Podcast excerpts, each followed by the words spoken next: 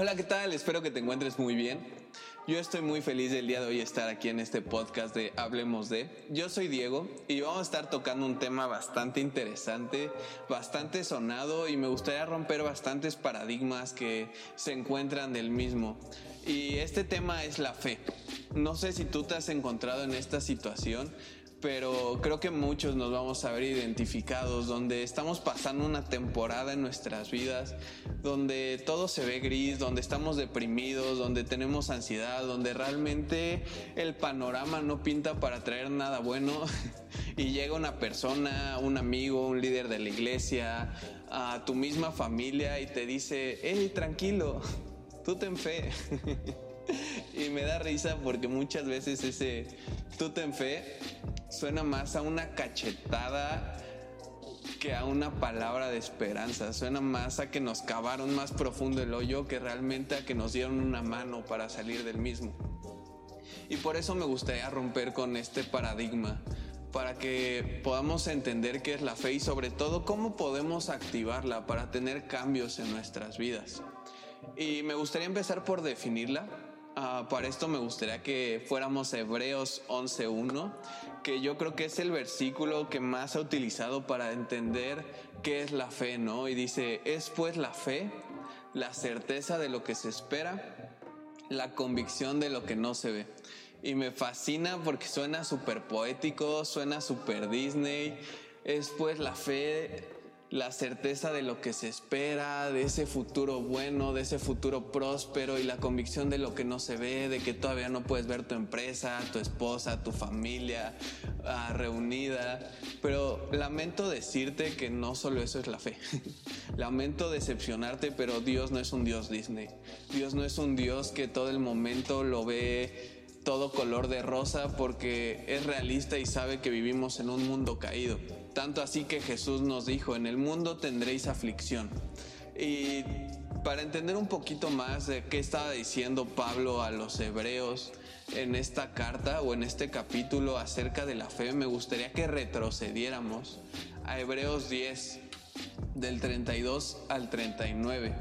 ¿Por qué? Porque es necesario que cuando estudiemos la Biblia voy a hacer un pequeño paréntesis, pero debemos de entender todo el contexto en el cual fue escrito el pasaje, si no podemos malinterpretar el corazón de Dios. Y bueno, por eso me gustaría que retrocediéramos unos versículos para entender sobre qué estaba hablando Pablo y cómo llega a esta conclusión de qué es la fe. Dice Hebreos 10 del 32 al 39. Pero traed a la memoria los días pasados, en los cuales, después de haber sido iluminados, sostuviste gran combate de padecimientos. Por una parte ciertamente con vituperios y tribulaciones fuiste hechos espectáculos, y por otra llegasteis a ser compañeros de los que estaban en una situación semejante, porque de los presos también os compadeciste, y el despojo de vuestros bienes sufriste con gozo sabiendo que tenéis en vosotros una mejor y perdurable herencia en los cielos, porque os es necesaria la paciencia, para que habiendo hecho la voluntad de Dios, obtengáis la promesa. No perdáis pues vuestra confianza que tiene gran galardón, porque aún un poquito y el que ha de venir vendrá y no tardará, mas el justo vivirá por fe, y si retrocediere, no agradará a mi alma pero nosotros no somos de los que retroceden, retroceden para perdición, sino de los que tienen fe para preservación del alma. ¡Wow! ¡Qué fuerte! Pablo les está hablando a los hebreos de que van a ser vituperados, de que han sido vituperados y que lamentablemente va a seguir esa situación, que sus bienes van a seguir siendo despojados, que este, incluso van a ser echados al circo. Eh, es una situación bastante compleja, porque después de eso ya les dice, después la fe, la certeza de lo que se espera, la convicción de lo que no se ve. Y ahí cambia un poco el panorama. ¿Por qué? Porque muchas veces la convicción que debemos de tener de lo que nos espera es tribulación como se lo decía, lamentablemente estamos en un mundo caído y muchas veces vamos a ver tribulación en nuestras vidas. Incluso Dios en Oseas 2.14 le promete a su pueblo que lo va a llevar al desierto. Pero esto con un propósito de enamorarlo. Eso es Oseas 2.14 si lo quieres ir a buscar. También en Juan 12, 24 Jesús le dice a sus discípulos que si quieren dar fruto primero van a tener que morir. Entonces, ¿qué tenemos que esperar muchas veces? Tribulación. ¿Y de qué estoy convencido? Que muchas veces también no vamos a ver. Va a ser a Dios en medio de todo ese proceso. Y sé que suena fuerte, sé que suena un poco hereje, pero es una realidad y quiero hablar un poco acerca de la Biblia. Y ojo, que no veamos a Dios no quiere decir que no está ahí. Pero tenemos que entender que aunque no lo veamos, nosotros debemos de ser fieles y estar conscientes que fiel es el que empezó la obra y Él la va a terminar y nos va a cuidar, aunque no lo sintamos. Claro ejemplo es la vida de Abraham cuando le pide que sacrifique a su hijo Isaac. Ah, del momento en que recibe esa instrucción al momento en el que le iba a enterrar el cuchillo, en ningún momento en la Biblia vemos que Dios le hablara, que se hiciera presente, porque estaba viendo su obediencia, estaba siendo aprobada su fe. Sin embargo, Dios estuvo hasta el último momento y al último momento se hizo visible a través de un ángel que detuvo a este Abraham de matar a Isaac. Por otro lado, podemos ver que en todo el libro de Esther en ningún momento se, menciona la palabra Dios, Jehová, Espíritu Santo, Jesús. Sin embargo, la mano de Dios se ve a través de todo ese libro. Y es fuerte, porque yo creo que muchos se van a sentir identificados conmigo, que hay veces donde justamente lo que esperamos o lo que vemos en nuestro alrededor no es un panorama bonito. Y lo que no vemos es a Dios. y no sentimos orar y no sentimos ir a la iglesia. Y es normal, el mismo Pablo nos los está diciendo. Sin embargo, me encanta porque antes de decir eso, les dice en Hebreos 10, 39, pero nosotros no somos de los que retroceden para perdición, sino de los que tienen fe para preservación del alma. Qué hermoso.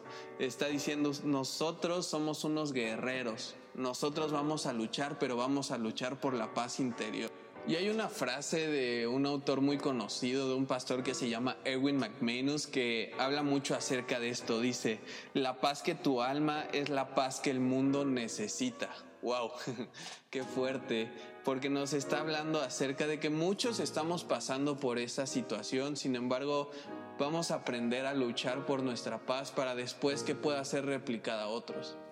Y me gusta mucho la Biblia porque no solo nos dice qué hacer, sino nos muestra cómo hacerlo. Nos muestra a través de diferentes historias cómo diferentes hombres como tú y como yo aprendieron a sobrellevar estas cargas. Para esto, vamos a estudiar la vida de otro personaje muy conocido en la Biblia, que es el rey David. Entonces, si me puedes acompañar o después lo quieres leer en tu casa, vamos a estar estudiando Segunda de Samuel, capítulo 12 del versículo 1 al versículo 25 y tranquilo, no los vamos a leer todos, pero sí te voy a contar el contexto de lo que estaba pasando. El rey David era un hombre que la misma Biblia decía que era un hombre conforme al corazón de Dios. Sin embargo, era hombre y tenía defectos y dentro de sus equivocaciones ah, cuenta la Biblia que estaba la mujer de Urias que era uno de sus soldados, bañándose abajo de su palacio real, la invita a su casa, se acuesta con ella y llega a tal grado su pecado y sus ganas de ocultar el mismo que termina mandando a matar a Urias. Porque esta señora, la esposa de Urias, se había embarazado. Ah, terminando este momento de todo este caos, de que había fallecido Urias, cuenta la Biblia en Samuel 12 y es donde empieza que llega un profeta de parte de Dios llamado Natán a confrontar a David. Y en los primeros versículos le cuenta una parábola acerca de un rey que tenía mucho ganado, muchas ovejas y había otra persona que no tenía todo eso y solamente tenía una y entonces cuando llega un invitado con la persona rica, en vez de matar a una de sus ovejas, le quita la oveja al pobre. ¿No? Y le pregunta el profeta Natán, ¿tú qué crees que merece esa persona? El rico que se aprovechó del pobre, que solamente tenía una sola oveja. Le dice, ese hombre merece la muerte. Y Natán lo, lo confronta y le dice, pues ese hombre eres tú, por haber agarrado a la mujer de Urias como tuya, en vez de, pues, vivir con tu esposa, ¿no? En vez de disfrutar lo que Dios ya te había dado. Por lo mismo, le da una serie de consecuencias donde le dice que su reino iba a ser despojado por alguien de su familia, que todo su reino iba a ser destruido, que iba a haber muerte, que iba a haber tempestad, en fin, una serie de consecuencias bastante graves. Pero, ah, como mencionaba David, era un hombre conforme al corazón de Dios. Y en el versículo 13 al 14 me encanta porque David es muy sincero y terminando todo esto, la respuesta de David es, he pecado contra el Señor y lo reconoció. Ah, si quieres entender un poco más del arrepentimiento que tuvo de David, te invito a leer el Salmo 51, pero eso habla mucho acerca del corazón de Dios, de cómo cuando nos arrepentimos, su gracia es dada sobre nuestras vidas, a tal grado que la consecuencia que iba a sufrir David por haber matado a Urias disminuyó en gran manera. Sin embargo, todos nuestros actos tienen ciertas consecuencias. Y lo que le dijo Natán a David fue, el Señor ha perdonado ya tu pecado y no morirás, contestó Natán. Sin embargo, tu hijo sí morirá, pues con tus acciones has ofendido al Señor. Dicho esto, Natán volvió a su casa. Y el Señor hirió al hijo de la esposa de Urias que le había dado a David, de modo, de modo que el niño cayó gravemente enfermo. Y yo no tengo el privilegio de ser papá, pero sí me doy cuenta cómo mi madre me ama a mí. Sí me doy cuenta cómo los papás dan sus vidas por sus hijos. Dicen que la pérdida de un hijo es tan grande que ni siquiera existe el nombre para la misma, ¿no? Ah, si se te muere tu esposa, eres viudo, si se te muere tus papás, eres huérfano, pero no hay nombre que ponerle para la muerte de un hijo. Y en ese momento, cuando le fue profetizado eso a David, dice que entró en un momento de suma tristeza. Ah, en un momento donde su mundo se vino abajo, dice el versículo 16, que David se puso a rogar a Dios por él, por su hijo, ayunaba y pasaba las noches tirados en el suelo. Los ancianos de su corte iban a verlo y le rogaban que se levantara, pero él se resistía y aún se negaba a comer con ellos. Qué fuerte imagen. Y yo veo a David en el peor momento de su vida en el que muchos nos hemos encontrado, donde no hay esperanza, donde sabemos que la tempestad viene hacia nosotros, ¿no? Y es muy fuerte, porque muchas veces no encontramos salida de lo mismo, tomamos un tiempo para simplemente deprimirnos, para no querer comer, para estar tirados. Y estamos hablando del rey de Israel, o sea, era el rey de una nación y la dejó descuidada. Ese grado era su depresión. Sin embargo, vamos a ver cómo David activó su fe para realizar un cambio dentro de su vida, que es a lo que queremos llegar. Después de que estaba en el suelo, dice el versículo 17, los ancianos, perdón, el versículo 18, siete días después de que se le había dado esa promesa, el niño murió. Los oficiales de David tenían miedo de darle la noticia, pues decían, si cuando el niño estaba vivo le hablábamos al rey y no nos hacía caso, ¿qué locura no hará ahora si le decimos que el niño ha muerto? Pero David, al ver que sus oficiales estaban cuchicheando, se dio cuenta de lo que había pasado y les preguntó, ¿Ha muerto el niño? Sí, ya ha muerto, le respondieron. Entonces David se levantó del suelo y enseguida se bañó y se perfumó. Luego se vistió y fue a la casa del Señor para adorar. Después regresó al, palacio, pidió que le sirvieran alimentos y comió. Y los mismos eh, amigos del rey, los mismos consejeros le preguntan, ¿qué forma de actuar es esta? Le preguntaron sus oficiales. Cuando el niño estaba vivo usted ayunaba y lloraba, pero ahora que ha muerto usted se levanta y se pone a comer. David respondió, en verdad que cuando el niño estaba vivo yo ayunaba y lloraba, pues pensaba, Quién sabe, tal vez el Señor tenga compasión de mí y me permita que el niño viva. Pero ahora que ha muerto, ¿qué razón tengo para ayunar? ¿Acaso puede devolverle la vida? Yo iré a donde, yo iré a donde Él está, aunque Él ya no volviera a mí. Luego David fue a consolar a su esposa y, y se unió a ella. Este pasaje, la primera vez que lo leí, me causó mucho conflicto. Porque no parecía normal. no parecía normal que una persona de estar llorando, de estar ayunando, de no querer comer, de tener a su hijo enfermo, muera y de la nada su vida cambie, ¿no? Su vida se ponga feliz, se ponga a comer, se bañe y esté tranquilo. Sin embargo, podemos entender, uno, que su vista no estaba en el hombre, estaba en Dios. Cuando los ah, encargados o sus amigos, sus oficiales le preguntaron, ¿por qué cambió tan drásticamente tu postura?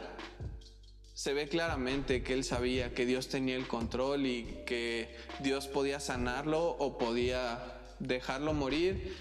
Y al final me fascina como dice, pero aunque él ya no venga, yo sí voy a ir a verlo, ¿no? Si yo me esfuerzo en mi vida, yo sé que voy a llegar a ese punto. Pero en medio de todo eso vemos cómo accionó su fe. Y yo sé que suena muy raro porque solamente leímos un versículo o dos más, pero dentro de esos versículos podemos encontrar la clave para activar nuestra fe en medio de momentos de tribulación. Esto se encuentra en el versículo 20 donde dice, entonces David se levantó del suelo y enseguida se bañó y se perfumó. Luego se vistió y fue a la casa del Señor para adorar. Después regresó al palacio y pidió que le sirvieran alimentos y comió. Y yo sé que tú me estás tomando por loco en ese momento porque me vas a decir, ¿y cómo puedo activar mi fe comiendo? o bañándome o etcétera. Pero recuerda que la Biblia es una es un libro de contextos y es un libro que va más allá de lo que podemos ver.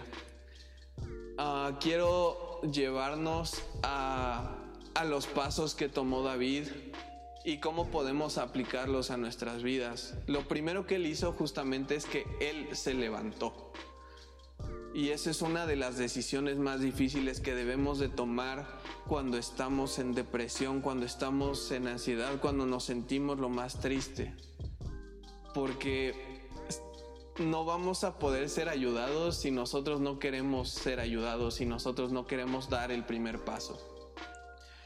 Y yo te invito a que tú me tomes ese primer paso de decidir levantarte de decidir dar ese paso de fe para decir, yo sé que el Señor tiene el control y yo sé que voy a poder seguir caminando hacia adelante. Después dice la Biblia que se lavó y se ungió. Y cuando uno se ungía, Ah, podemos entender en el contexto de la Biblia que habla mucho acerca de buscar tener comunión con Dios. y cuando nos lavamos, dice la Biblia que hemos sido lavados de nuestros pecados.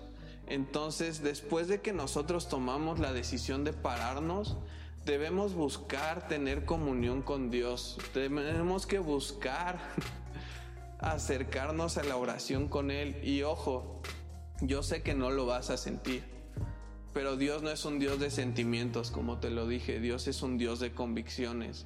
Y Él va a honrar que aún sin sentirlo decidas tener una comunión con Él y decirle la verdad. Y decirle, ¿sabes qué, Señor? Me siento así, así, así, así y así, pero estoy ante ti y sé que tú lo vas a cambiar. Y después de que se lavó y se ungió e incluso pidió disculpas por saber que Él estaba erróneo en su pensamiento, Dice la Biblia que cambió sus ropas, cambió su mentalidad. Dice Romanos 12:2, no os conforméis a este siglo, sino transformaos nuestra mente y la renovación de nuestro entendimiento. Tenemos que aprender a cambiar la mentalidad de decir, me está llevando el tren, a decir, yo tengo al Rey de Reyes y Señor de Señores que va peleando enfrente de mí y me va a ayudar a salir de esta situación.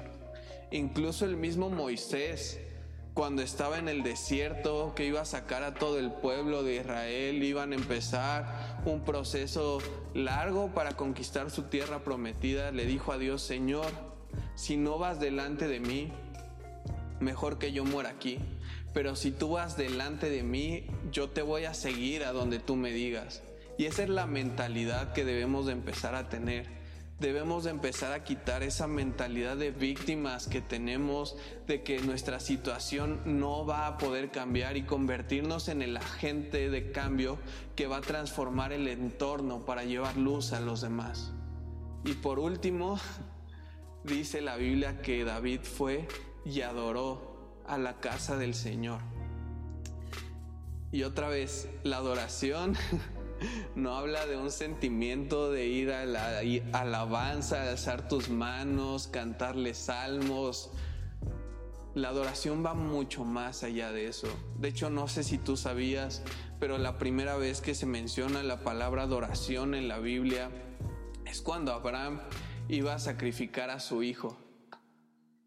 Y sus siervos le preguntan que a dónde iba y Abraham les contesta, yo voy a adorar al Señor yo voy a adorar al Señor con un corazón obediente, con un corazón que aunque no lo sienta, que aunque no lo ve, va a tomar las acciones necesarias para llegar a la meta, que todos vamos a llegar, que Él prometió que la buena obra que Él empezó la terminará. Y me fascina porque tenemos un Dios fiel, tenemos un Dios que es el mismo ayer, hoy y siempre. Y yo te quiero invitar el día de hoy a que tú tomes la decisión de levantarte, de lavarte y ungirte, pedir perdón y buscar comunión con Dios, de cambiar tus ropas, esa mentalidad que te ha tenido atrapado en tu depresión, en tu ansiedad, y vayas y adores al Señor con tus acciones. Y estés seguro de que tú no vas a ser de los que retroceden, para perdición, sino de los que permanezcan para preservación de tu alma. ¿Sabes por qué? Porque el Señor tiene planes aún mayores para ti. No sé si tú sabías, pero de toda esta situación, después de que David tuvo ese corazón dispuesto a seguir al Señor, nació Salomón, que fue el hombre más sabio de esta tierra. De ese momento de sufrimiento, vino la genealogía para que llegara Jesús a darnos vida. Incluso el mismo Jesús tuvo que tomar estas acciones para traer vida a nosotros y que pudiéramos ser salvos. Me voy a ir muy rápido por cuestiones de tiempo después si quieres tú estudiarlo, pero podemos ver que en Juan 19, 17 se levantó y tomó su cruz. Después en Mateo 27, 46 dice que buscó comunión con Dios y estaba hablando con él, tenía una conversación activa mientras estaba en la cruz, buscó lavarse y ungirse. Después cambió su mentalidad de decirle, Señor, no sé si pase de esta noche cuando oró con él una noche antes, a decirle, en tus manos encomiendo tu espíritu, que lo podemos ver en Juan 19 al 30 y al último adoró con la acción más hermosa, el milagro más grande que ha habido en la humanidad. Y fue que entregó su espíritu. El milagro más grande que yo considero que hizo Jesús no fue resucitar, fue dejar que lo matáramos para que trajera vida a toda la humanidad. Y quiero que tú te vayas con esa misma esperanza, que cuando tú decidas adorar a Dios en la peor circunstancia, estés convencido que Él va a ser el que te va a resucitar de esa circunstancia, pero no solo eso, sino que va a usar tu dolor para llevar paz a la vida de muchos otros, va a usar tu testimonio para que muchos conozcan la fidelidad de quién es Él y puedan tener vida a través de su Hijo Jesucristo. Muchas gracias por tu tiempo, por escuchar este podcast. Te pedimos que nos escribas de qué otros temas quieres que estemos hablando, que nos escribas a través de las redes sociales y te conectes a todas las actividades que hay entre semana. Muchas gracias por tu tiempo, que el Señor te bendiga.